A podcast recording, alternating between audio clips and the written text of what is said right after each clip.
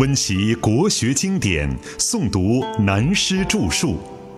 欢迎收听《原本大学威严》，由温州南怀瑾书院和温州市朗诵艺术学会联合出品，时空音乐工作室制作。十五，实在难能说一定。前面研究讨论的是知止的止，是属于内明学问的止，等于佛学所说的智心一处和细心一缘的智止的止，是都属于佛家小乘禅观心地法门的原则。如果从整个地球的人类学立场出发，认真研究这些学问，你可发现，在公元前四五百年之间。同时，同样的讲究人类自己身心性命的修养学问，只有中国和印度有这一门的科学同步发展。其他如埃及、巴比伦、希腊，虽然早已有了哲学的雏形，但仍似依稀仿佛，具体而微。后来渐渐形成以宗教为主导的西方前期文化，但讲究止、定、静、安的具体研究。毋庸讳言的，以印度佛学为最精详也最科学。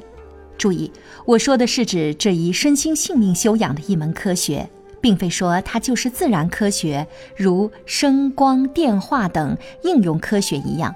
这个观念不可以随便混淆。止与定的因果关系，因此我们现在继续研究下去。便需从“知止而后有定”这句话所指出，由止到定的两个层次来讨论。简单的分别来说，止是定的因，定是止的果；也可以说，止是定的前奏，定是止的成效。因为照这样的思路来讲，我认为对孔门心法大学的研究比较更有价值，而且对上古中国传统文化的精华更显出特色。但这不是从民族国家意识立场来强调其说，事实确实如此。不过这样一来，不从佛学或者说不借用佛学来说明，仍然还是含糊不清。宋、元、明清以来的儒家理学家们，就因为困于门户之见，死守固有藩篱，不但无法发扬光大，反而纯治儒家所长于无用之地，很是可惜。大小乘的佛学，它的修正原则最基本的便是戒定慧三学。所谓戒学，犹如中国上古文化中的理学；所谓礼仪三百，威仪三千，是属于由心理行为起点，推及到立身处世，甚至和世间生物的整体道德息息相关。它和人类世界所有法律的法理哲学有很重要的密切关系。但是人们很随便地把它归入宗教的档案里了，真也一言难尽。在这里，我们不能离题太远，暂且不论。至于关于止和定的修正学问，更是佛学求证大觉的中心。从印度梵文翻译成中文，流传影响最广的就是“禅定”这个名词。其实，梵文的“禅那”含有寂静静思的内涵。而魏晋以后初期的翻译便借用《大学》的“知止而后有定”，保留原来的禅音，配合一个“定”字，因此就叫做禅定了。到了初唐，玄奘法师又改译作静虑，这样一来，更明显的是借用“静而后能安，安而后能虑”，充分表达出是思维修的内涵。可是，在佛学修正上，严格说来，止和定，它的作用和境界又各有界别功果的不同。例如，佛说，如相向渡河，截流而过，这是很恰当的形容。人们要把这个纷纷扰扰的心思暂停止下来，就必须如力大无比的大象，有能从奔涛滚滚中截断众流，横身而过的大勇才可。这便是知止而止的状态。至于纸的外用方面，大略说来，每个人立身于这个社会，都要给自己定位，也就是自己要确定这一生要干什么。在做一件事的时候，要知道自己怎么做，止于这一理念上，才能处变而宠辱不惊，处事而无悔。如能做到这个样子，在滚滚红尘里也算得是一等一的人了。九次地定的修正功夫。然而，在大小乘的佛学里，又把止和定的功果境界统名为三摩地。就译为三昧，玄奘法师的心意叫奢摩他，这都是文字、言语、发音有差异，所以用字不同。另有一个译名叫三摩波底，这是指定和慧同一境界之果，好像等于大学的知止定静安律德的总和。希望你们大家要稍安勿躁。暂且听一听佛学修正方法这一部分的简介，才好详细的研究下去。那么，佛学对于定学有什么说法呢？这就要提出大小乘佛法对于定学有不同的原则了。佛说小乘的内明定学，通称为四禅八定。那是佛法和世间任何宗教宗派或一般学者都可能进入的一种身心修养境界。它的进度层次分作四禅：初禅心一静性，离生喜乐；二禅定生喜乐；三禅离喜妙乐；四禅舍念清净。他的心智境界分作四定：空无边处定。实无边处定，无所有处定，非想非非想处定。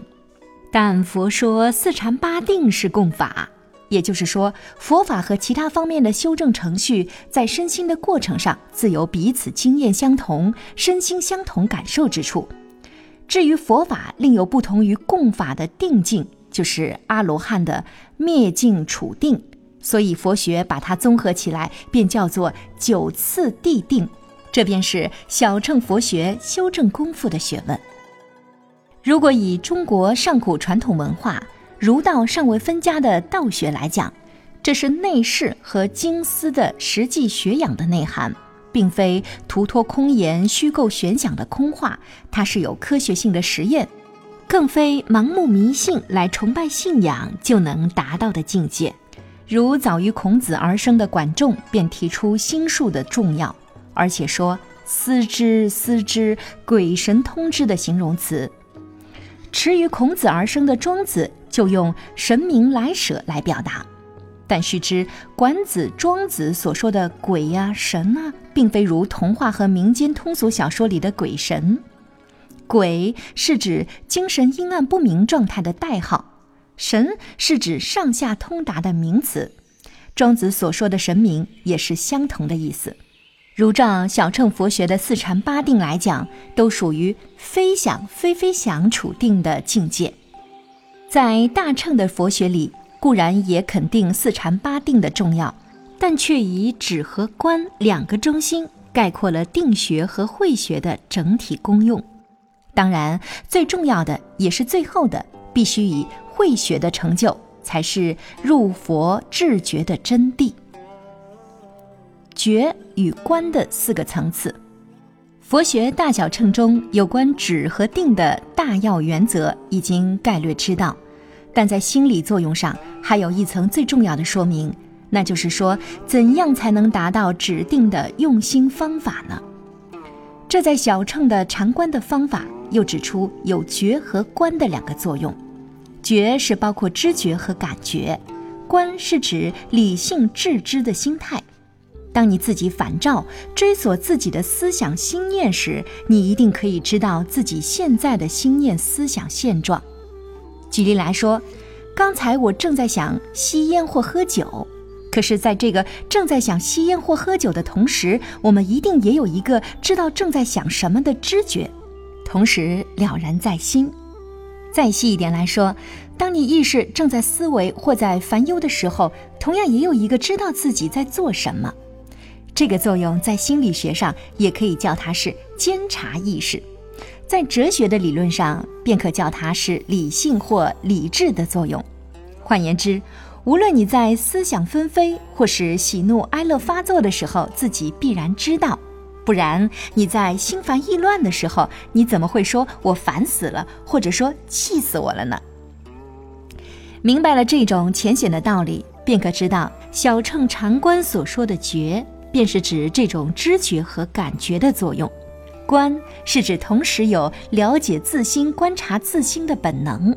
因此，要达到修止修定的成果，可另作四个程式：一为有觉有观，是初步的禅修境界；二为有觉无观，可能是半昏会沉默的境界；三为无觉有观，可能是心思出位、浮想分散的境界；四是无觉无观。达到心境一片清明，也就同朱熹著《大学》明明德的解释中所提出的虚灵不昧的境界。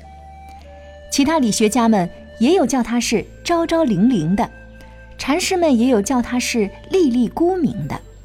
如果一个人对心性修养真能达到这种程度，当然是合于大人之学的知止而后有定的一种标准。但在大乘佛学来讲，即使修养到此程度，也只可以说达到半途，未尽全程。大家试想，宋儒理学家们根据《大学》的“自天子以至于庶人，一是皆以修身为本”，要求做皇帝的天子以及做人臣的王侯将相，必须要个个具备这样的学问修养，做到虚灵不昧，去尽人欲，为天下表率。这岂不是要他们比和尚更和尚，能吗？他们说尧舜能的，人人都可为尧舜，有何不能？真是愚拙空疏到极点。所以使南宋的江山上下臣工都在平时静坐谈心性，临危一死报君王中完结了。怪不得高明的汉文帝要说：“请卑之，勿高论。”才能使那些帝王老板们听得进去呀，因为他们的命运机会好，不幸做了帝王，当了老板，但他们的人品毕竟还是一个平凡的人，甚至比平凡人还要平庸呢。那么，大乘佛学对于修习指定的说法又是怎样一个原则呢？那你就要了解玄奘法师翻译的佛学里不用有觉有观的字样。却有更精细的描写，叫有寻有似。寻，譬如灵猫捕鼠，目睛不顺，四足俱地，首尾一直等在那里。我用现代语的解释，寻犹如拿一只手电筒来找东西，似犹如千万只电光灯下照到物件，投入光中。所以，初步用有寻有似的心态去捕捉自己此心的一番清净境地，慢慢纯熟了，便到达第二步的无寻为似的心境，也就是已经不用太费心力，自然可以到达了。最后达到无寻无似的地步，才能使意识清明、心如明镜的境界。此外，还有配合心理生理作用的喜乐情况和暖、顶、忍等身心同步转化的作用，一言难尽。总之，我们已经用了最大力气，花了很多时间，借用佛学来发挥知止而后有定的学问修养的概念，也等于包扬了诸子学养。他对虚灵不昧之功，并非托空妄语，实在有他的见地。不过，不能含混加在《大学》明明德的意旨上而已。